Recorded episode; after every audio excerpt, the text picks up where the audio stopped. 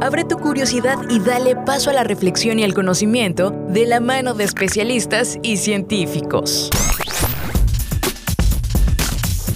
Bienvenidos al espacio de la divulgación, la tecnología y la innovación. UJAT Conciencia en Radio UJAT. Iniciamos. Amigos, ¿cómo están? Qué gusto saludarles nuevamente a través de Radio Hat 96.1 de FM y también en plataformas digitales de ciencia y tecnología OJAT. Muy contentos de poder hacer llegar esta divulgación científica que se genera dentro de la Universidad Juárez Autónoma de Tabasco y en otras latitudes. Gracias por seguirnos también en redes sociales, Facebook, Instagram, Twitter, YouTube. Suscríbanse porque tenemos muy buen contenido y ahí van a encontrar muchísima información que seguros estamos les va a encantar. Muchísimas gracias por estar con nosotros amigos. Ahora sí les presento a nuestro invitado de lujo, quien es profesor investigador de la División Académica de Ciencias Biológicas. Y me refiero al doctor Ulises Hernández Vidal. Doctor, pues muchísimas gracias por aceptar esta entrevista. ¿Cómo se encuentra? Muy bien, gracias por invitarme al programa. Pues doctor, qué gusto que nos pueda platicar. Usted lo hemos visto movido en algunos proyectos, eh, también como de transferencia de tecnología, de poder contribuir al desarrollo de algunas eh, especies acuáticas. Y pues es algo muy interesante que usted desarrolla desde hace algunos añitos, ¿no? Sí, sí, bueno, este es un trabajo que venimos realizando en el grupo de, de investigación ya desde hace varios años ahí en biológicas, como bien mencionabas en colaboración con otras divisiones académicas, como es el caso del proyecto del que vamos a platicar también de manera específica. El área de trabajo de nosotros ha sido el desarrollo de acuacultura, es decir, de técnicas para la producción de, de animales acuáticos, en este caso basados en fauna nativa, pero también en peces comerciales, ¿no? refiriéndome, digamos, un poco a la fauna nativa, peces nativos, pues nos referimos a las famosas tenguayaca, castarrica, mojarra paleta, peje lagarto, robalo, etcétera, ¿no? Todas aquellas especies que tienen interés a nivel regional o a nivel particular. Excelente, doctor. Pues antes de poder conocer un poco más de estos temas, vamos a platicar sobre su trayectoria. Me va a permitir leer su semblanza. Es profesor investigador adscrito a la DACBIOL, eh, licenciado en biología, egresado de nuestra universidad y con posgrado de maestría en recursos alimentarios y producción acuícola por la Universidad Autónoma de Nuevo León y cuenta con el doctorado con especialidad en ciencias del mar y limnología por la Universidad Nacional Autónoma de México. Es miembro del Sistema Estatal y Nacional de Investigadores. Su línea, sus área de especialidad es en fisiología reproductiva de peces aplicada en el desarrollo de biotecnología acuícola y sistemas de producción en acuicultura tanto del sector privado como social. Posee amplia experiencia en el desarrollo de procesos biotecnológicos para reproducción de peces y protocolos de producción masiva de crías de peces comerciales. También ha trabajado ampliamente en actividades de vinculación con el sector productivo, particularmente con el sector rural, orientándose a la producción acuícola con fines de sustento familiar y apoyo comunitario. En este sentido, doctor, pues qué satisfacción le deja a usted participar y hacer esta transferencia con esta, esta vinculación, vaya. Pues para mí de manera personal es, digamos, la parte fundamental de mi trabajo, porque, digamos, eh, realizamos muchas investigaciones de diferentes campos, ¿verdad? No solo me refiero a mí, pero sí en general como a uno como científico o trabajando en el área científica este, pero finalmente queremos ver cuál es el impacto que tiene en la población. Muchas personas, por ejemplo, nos preguntan, bueno, ¿y lo que tú haces para qué sirve? ¿no?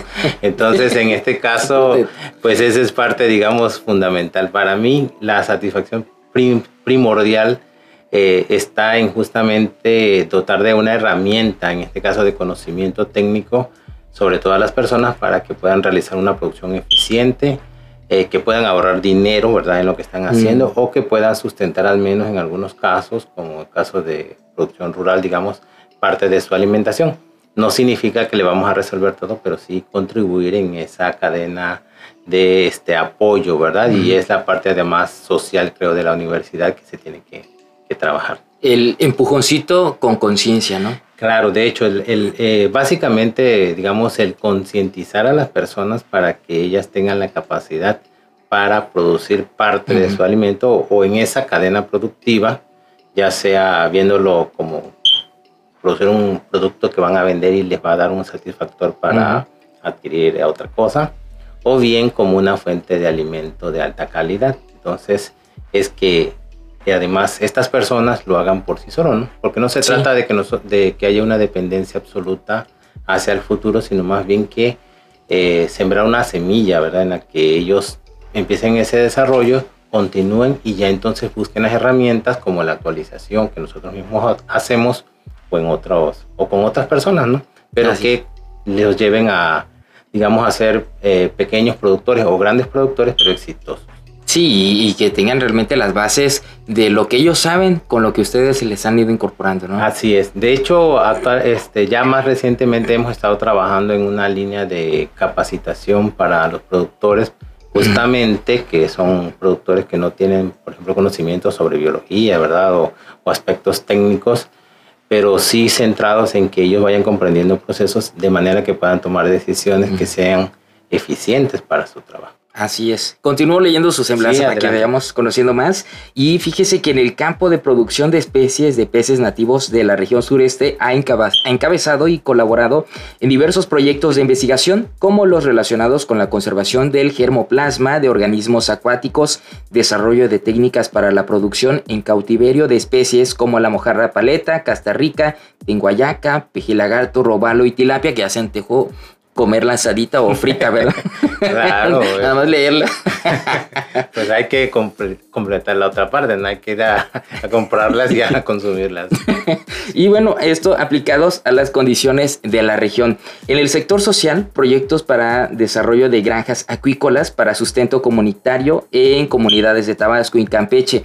Actualmente funge como responsable de la unidad de formación académica en producción acuícola al laboratorio del Laboratorio de Acuicultura Tropical de la DACBIOL, donde se capacita a estudiantes y productores sobre estrategias de producción con organismos acuáticos. Pues nuevamente recuerdo el nombre de nuestro invitado, el doctor Ulises Hernández Vidal, profesor investigador de la División Académica de Ciencias Biológicas. Y ahora sí vamos a mencionar el nombre del, del programa, que es Tilapia Tabasco UJAT, como elemento de la seguridad alimentaria del trópico húmedo del proyecto desempeño productivo de la línea genética mejorada de tilapia Tabasco UJAT como elemento de seguridad alimentaria en condiciones del trópico húmedo. Pues si me lo permite, doctor, vamos a ver y escuchar esta cápsula de introducción, pero ahorita regresamos, amigos. Estamos iniciando el UJAT Conciencia. Tilapia Tabasco UJAT como elemento de la seguridad alimentaria del trópico húmedo. El cultivo de la tilapia se ha popularizado gracias a las cualidades que posee. Su carne es de excelente sabor, tiene un crecimiento rápido, gran resistencia física, alta capacidad reproductora y se adapta rápidamente para vivir en condiciones de cautiverio, así como en estanques con alta densidad de organismos. Acepta una amplia gama de tipos de alimento, por lo que resulta altamente rentable. Además, puede desarrollarse en aguas poco oxigenadas, así como en aguas dulces o saladas, lo que ha permitido cultivar junto con otras especies como el camarón y el langostino, lo cual ha sido importante para su cultivo en diferentes estados de México, como Jalisco, Chiapas, Michoacán, Tabasco, entre otros. A partir del año 2001, en la UJAT, en las divisiones académicas de Ciencias Biológicas y Ciencias Agropecuarias, con el apoyo del Programa de Apoyo a la Investigación Colaborativa PDA-A, USAID-USA y el Gobierno del Estado de Tabasco, se iniciaron diversos trabajos de selección y mejoramiento genético que permitieron desarrollar la línea denominada Tilapia Tabasco UJAT por tal, este proyecto se desarrolló con el objetivo de evaluar la productividad y generar un plan de mejora de la línea de tilapia Tabasco UJAT para el abastecimiento de semilla de calidad competitiva. Se compararon la línea Tabasco y una línea comercial en aspectos como el desempeño reproductivo y calidad de cría, evaluación de la fase de pre-engorda y engorda temprana en dos sistemas de cultivo y desarrollar un programa de selección familiar para la mejora de esta línea de tilapia. Como parte del proceso de trabajo se obtuvieron alevines, que fueron destinados a la repoblación pesquera y acuicultores de la región, mediante un programa de dotación. Adicionalmente, con la información generada y la experiencia del personal técnico, se implementaron talleres para capacitar a productores acuícolas sobre la producción de tilapia en condiciones regionales, además de dotarlos de un manual básico de cultivo. Los cursos de capacitación beneficiaron a un total de 178 personas, incluyendo todos los rangos de edad y personas provenientes de los pueblos originarios. Se otorgó el manual elaborado dentro del proyecto, cuyo documento fue recibido por al menos 150 personas. El programa de dotación fue ampliamente demandado. En los registros de solicitudes recibidas se contabilizó una demanda de más de 270 mil crías. El programa de mejoramiento genético continúa desarrollándose en la División Académica de Ciencias Biológicas y División Académica de Ciencias Agropecuarias. Bueno, doctor, estuvimos platicando un poco de este proyecto y de los proyectos que usted desarrolla, pero este en particular, platíquenos cómo inicia, cuál es el origen y pues nuevamente bienvenido. Gracias. Pues mira, en el, este proyecto con tilapia se originó este, como pues la necesidad de rescatar una línea genética que tiene eh, desarrollando la universidad desde hace varios años. Eh, hace alrededor de 20 años ya, este, en inicios con los profesores Wilfrido Contreras y el maestro Mario Fernández, ¿verdad? De, este, eh, de DACA y de DACBIOL, junto con otros profesores, se inició un, proyecto de, investigación, un proyecto de trabajo de mejoramiento genético. En aquel momento, digamos, la finalidad y los momentos de la acuacultura que se vivían aquí en Tabasco estaban orientados a, procesos de repoblación. Es decir, eh, se producía la cría de tilapia en los laboratorios o en las granjas y se sembraba en las lagunas, ríos, porque básicamente había una actividad pesquera, no tanto de cultivo, ¿no? Es decir, la única actividad era, para tener pescado era ir a pescarlo a, los ríos y a las lagunas. Había realmente muy pocas granjas. Entonces en ese momento se empezó el desarrollo de la línea genética, que fue un, pues básicamente es pionera a nivel nacional, porque de hecho hasta donde nosotros tenemos información no hay básicamente más que quizá unas cuantas líneas genéticas nacionales. Es decir, que aunque sea una especie exótica, se está trabajando en su mejoramiento y se tiene confinada, digamos, a, laboratorios dentro del país. Eh, entonces, se, inició este proceso con apoyo del de, eh, gobierno de Estados Unidos, de la USAID, a través de proyectos que eh, se tuvieron en ese momento, en el que participaron profesores, este, ah, estudiantes, hubo una colaboración importante del gobierno del estado. De hecho, estuvo este, el desarrollo de esta línea genética en eh, la piscifactoria José Narciso Rovirosa, que se encuentra ubicada en el municipio de Teapa. Ah, que a lo mejor ni, se sabía mucho de su existencia, ¿verdad? Pero mm, bueno, ahí está. sí, este, esta, allá se estuvo haciendo el desarrollo ah. porque básicamente era para atender, en este caso, la necesidad, digamos, de repoblación. Mm. El laboratorio de acuicultura y el laboratorio de acuicultura de DACA, pues siempre han estado trabajando con, digamos, con, con, con, los peces, ¿verdad? A lo largo del tiempo pero solo en ese sitio se podía hacer, se podía hacer el mm. desarrollo masivo, digámoslo así, porque la universidad pues tiene una capacidad limitada de instalaciones. Entonces desde entonces empezó ese proyecto. A lo largo del tiempo, ¿verdad? La línea se estuvo eh, difundiendo a muchos ayuntamientos, a particulares, se les otorgó y, este, y se diseminó. Sin embargo, ¿verdad? En, las últimas décadas que la acuicultura da, digamos que un giro completo y dejamos de estar pescando tilapia como jarras y ahora las cultivamos porque ya no es suficiente la producción pesquera. Entonces reaparece, este, se empieza a trabajar nuevamente con la línea, digamos, retomarla porque los únicos depósitos de material genético, genético perdón, estaban en DACA y en biológicas. ¿no? Entonces se empieza a recuperar y a través de un financiamiento que obtuvimos del Instituto Nacional de Pesca y Acuicultura Federal, pues logramos, ¿verdad?, este, echar a andar este proyecto que tiene como rescate, mm. como idea, perdón, principal, rescatar esta línea genética como una prioridad. ¿Qué características tiene esta línea genética? O digamos lo que lo hace, la hace diferente de las tilapias que se han estado trayendo del exterior. Las principales características son la, lo que nosotros denominamos rusticidad, es decir, que es una tilapia que muy resistente a las condiciones de manejo.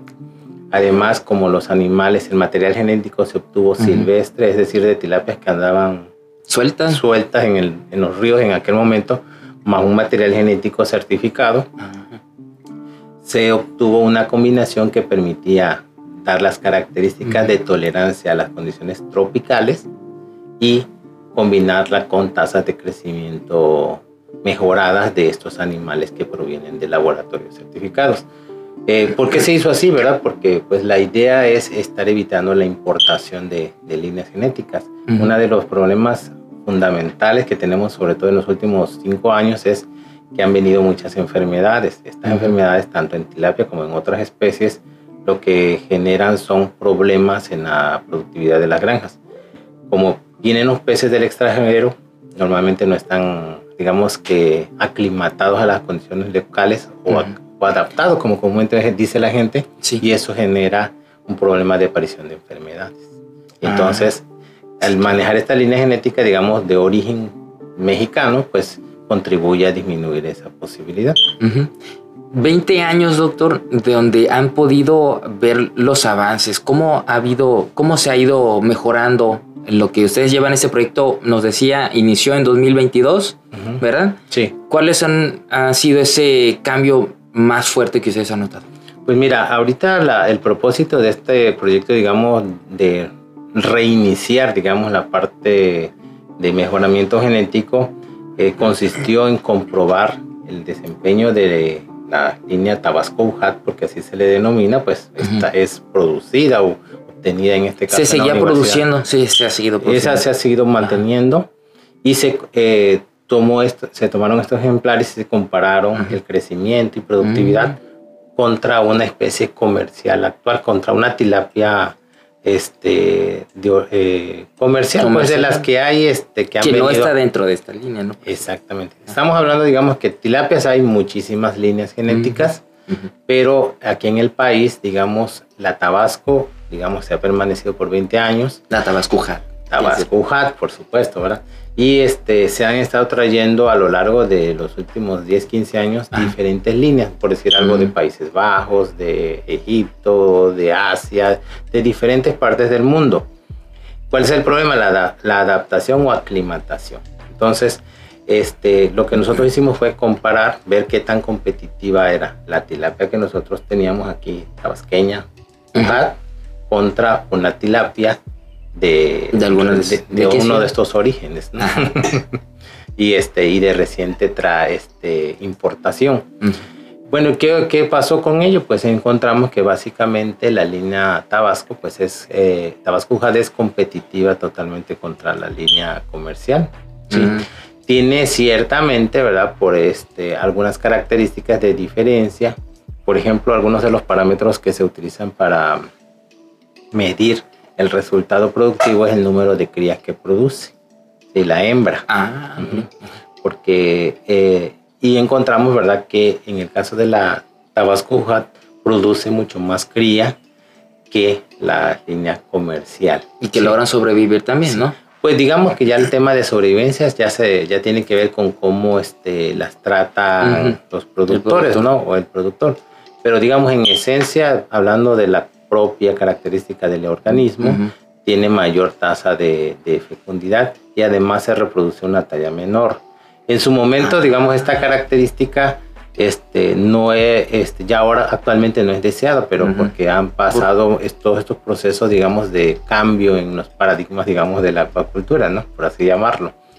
Este, pero en su momento, esta tilapia era muy útil. ¿Por qué? Porque tú sembrabas en las lagunas y lo que tú querías era que hubiese muchas, porque allá en el ambiente silvestre ellas se buscan las posibilidades de, de, éxito y entonces al final el pescador capturaba más o menos tilapia según esa capacidad. Entonces, eh, por eso contiene ese rasgo, porque es un rasgo que trae desde su propio origen en el que fue digamos, concebida la, línea, ¿no? No, interesante. Y además que usted nos decía de los productores, ¿cómo ha sido ese acercamiento con ellos? Porque es una vinculación que se ha dado con los años. ¿Cómo han, ha sido el, aceptar esta línea genética? Pues mira, de hecho, digamos, hasta al menos yo, yo considero que hace 10 años es que empieza a haber este, nuevas líneas de tilapia aquí. Antes, básicamente, la tilapia que, que, se tenía era la Tabasco Hat. Este, al menos en la universidad, en la unidad productiva que tenemos en biológicas, este, es la que básicamente se ha cultivado todo el tiempo. Teníamos muchos productores que tradicionalmente llegaban a adquirir las crías o bien a solicitar la donación de las mismas o a participar en programas o proyectos que hemos tenido a lo largo del tiempo este, para apoyarlos. Entonces esa es la única que se les ofrecía y ha sido muy ampliamente aceptada. Este, esto, ¿verdad? Pues digamos, tenemos ya como una especie de tradición en ese sentido. Entonces hay muchos productores que todos los años nos visitan o llegan con cierta frecuencia demandando tanto el producto, o sea, los peces, como también la parte de capacitación, porque es una actividad que no se ha detenido a lo largo de, los años, ¿no? En este caso, eh, a través de cursos, de charlas, de capacitaciones ahí dentro de la misma unidad, con la finalidad de que la gente, pues que está interesada, pueda hacer la actividad de manera, digamos, profesional o al menos técnicamente capacitada. Sí, eso también eh, tiene una proyección hacia el futuro, que esperan también, porque también nos comentaba, doctor, antes que están en la etapa final, ¿no? Digamos, administrativa del, proyecto. Sí, en este caso, digamos, por cuestiones de, digamos, del financiamiento y de los ciclos que tiene como tal el proyecto, termina. O sea, termina esa parte, pero eso no significa que, este, digamos, ya dejemos de trabajarla, ¿no? De hecho, la oportunidad que, nos, que, tuvimos con este financiamiento de INAPESCA, que la verdad agradezco de manera este, importante, es que eh, pudimos obtener nuevos lotes o nuevas generaciones ah. de, esta, de esta tilapia, ¿no? Entonces, estos animales se mantienen en biológicas, eventualmente se van a distribuir entre las dos entidades participantes que son Ciencias Agropecuarias y nosotros y, este, y vamos a seguir creciendo estos ejemplares que van a formar nuevos reproductores y seguir con el trabajo genético, digamos que es la parte técnica que nosotros hacemos. Ya nosotros lo que, en la siguiente fase o el futuro de esto, ¿cuál es? Pues es este, estos ejemplares que van a estar creciendo, van a dar origen a nuevos reproductores o progenitores o lotes, digamos, de, de, de progenitores que van a poder empezar a ser diseminados a granjas, ya sea de interés social o privadas, ¿verdad? que estén interesadas, para continuar, digamos, con, eh, impactando con, con la línea genética. También hay otra área que se va a desarrollar, que es incorporar nuevo material genético para tratar de aumentar, digamos, o mejorar aquellos parámetros biológicos o de productividad que requieran ser, ajustado. Exactamente, pero esa ya es la parte, digamos, de investigación como tal que va a continuar. Que van a seguir desarrollando, ¿no? Se va a seguir desarrollando, porque bueno, si ya tenemos 20 años manteniéndola, yo creo que unos 10 más no pasa nada, ¿no? ¿Cómo ha sido el, digamos, los informes? ¿Ha tenido una buena aceptación? ¿Dónde, dónde se distribuyen? ¿Dónde han tenido registro ustedes? Mira, básicamente la, la, este, la tilapia tabasco, digamos, en su historia se ha distribuido particularmente en el sector social, ¿no? En este caso, a través de, pequeños productores que solicitan ejemplares, ya sea reproductores o, cría, también a través de eh, los gobiernos, particularmente de eh, los gobiernos municipales, que algunos cuentan con centros acuícolas, ah, entonces esos son espacios donde se puede otorgar este material genético. Ahora, doctor, a, la parte ya del, de probarla, ¿cuáles son esas características que podemos?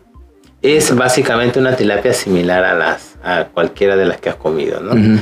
Este, nosotros en ese sentido, por ejemplo, como parte de la concientización que hacemos de, para el consumo del producto, eh, independientemente de cuál sea el origen, ¿verdad? Este, digo, hablando de tilapia producida mexicana, claro. ¿sí? este, pues siempre le decimos a la gente, bueno, que consuma la que quiera, sobre todo fresca, ¿verdad? No estamos casados con ninguna. La tilapia tabasco sabe igual que la que cualquier otra tilapia. Ah, bueno. Este, en ese sentido, digamos, no hay ninguna diferencia. En cuanto, digamos, las características que la distinguen son más bien de carácter biológico, ¿no? Están un poco más en el sector técnico, digamos, es decir, eh, te comentaba yo que la cantidad de crías que produce tiene una mayor tolerancia a condiciones ambientales, que son, digamos, probablemente información que este, es mucho más fácil de entender por las personas que se dedican al cultivo de peces. sin, sin, embargo, este, digamos, en cuanto a morfológicamente, este, es muy difícil de distinguir. Digo, la mayoría de las personas, la verdad, con las que he convivido, no hace ninguna distinción entre que esta tilapia está más alargada, más corta, más ancha, en fin.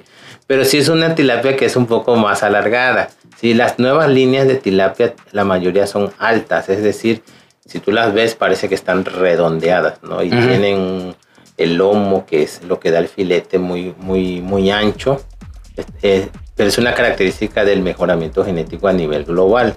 Si la, la, tilapia de nosotros no está tan, tan, tan redondeada, sino está más mm, parecida a la clásica mojarra que nosotros conocemos. Mm. Así que ese es un punto a favor.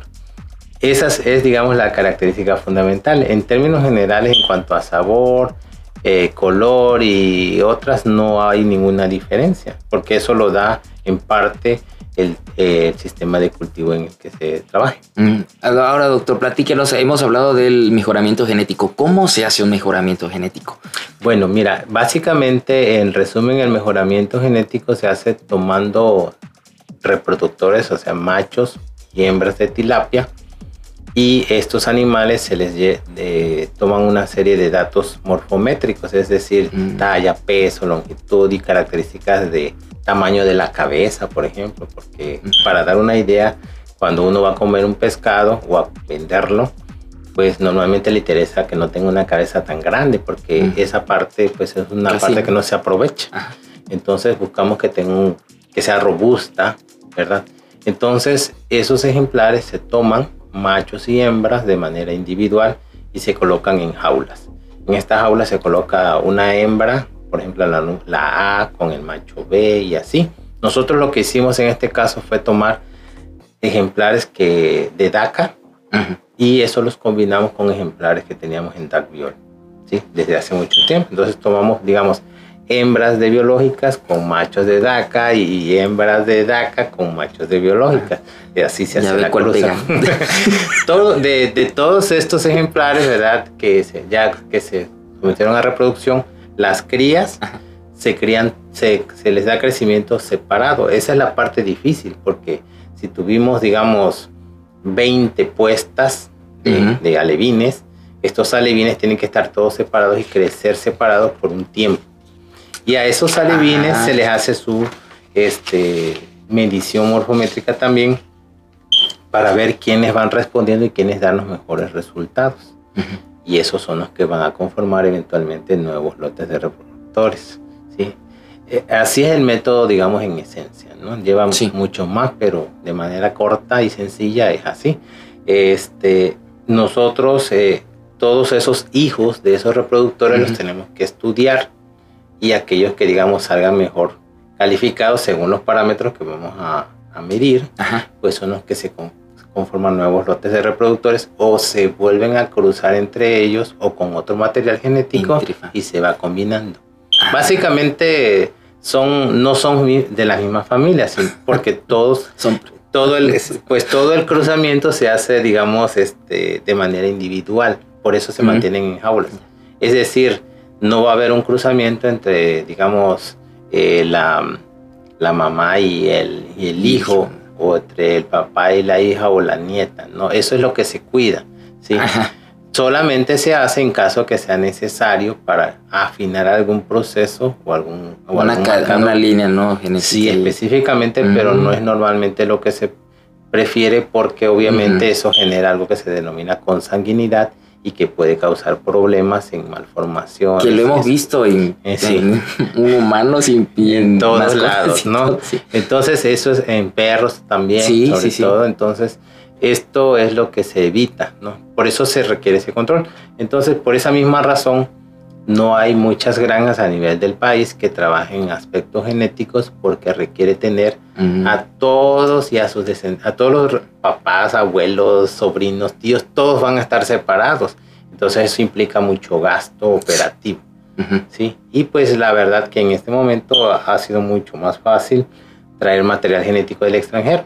con el problema de que genera problemas de enfermedades y falta de aclimatación. Entonces, precisamente la línea Tabasco-Ujat pues surge como una alternativa para solucionar ese pequeño pero gran problema. ¿Qué necesitarían para llevarlo a una mayor escala, doctor? Pues básicamente continuar con el programa de mejoramiento, el financiamiento para hacer todo este trabajo y la siguiente fase pues es extenderlo a granjas que tengan la posibilidad de producir masivamente los reproductores y entonces diseminarlos. ¿Ha habido interés de otros estados para llevar? Sí, sí, sí hay. De, de hecho, este, tenemos de varios estados a partir de los procesos de capacitación que estaban implícitos en este proyecto.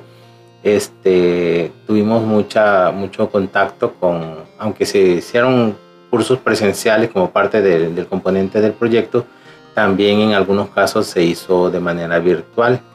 Entonces hemos tenido mucho interés de, pues, de muchos lugares, ¿verdad?, que quieren el material genético, particularmente por las características que tiene de tolerancia a las condiciones tropicales. ¿Y se ya se lo han llevado? ¿Ha habido Actualmente no. Antes sí, hemos, sí se, se, hizo la diseminación a Campeche, en Chiapas y en Veracruz. Pero bueno, como es algo que se tiene que estar renovando, yo creo que en esta siguiente etapa en la que nosotros también tengamos ya disponibilidad de, estos ejemplares, pues se va a poder hacer, porque es, digamos, parte del producto eh, de la producción universitaria, primero, nos interesa porque el diseminarlo, pues obviamente que contribuye en términos de productividad, pero también le da presencia, digamos, al producto que nosotros Claro. Aquí en este proyecto, doctor, nos hablaba del doctor Wilfrido, del otro colaborador más, mm, pero ¿quiénes más colaboran en ese proyecto? Bueno, actualmente en el proyecto colaboran el doctor Wilfrido Contreras, el maestro Mario Fernández, el doctor Lenín Arias Rodríguez, la maestra eh, María de Jesús Contreras García, el maestro Alejandro McDonald Vera, que es de, eh, bueno, todos ellos de biológicas, el maestro Mario de, DACA, el doctor Leonardo...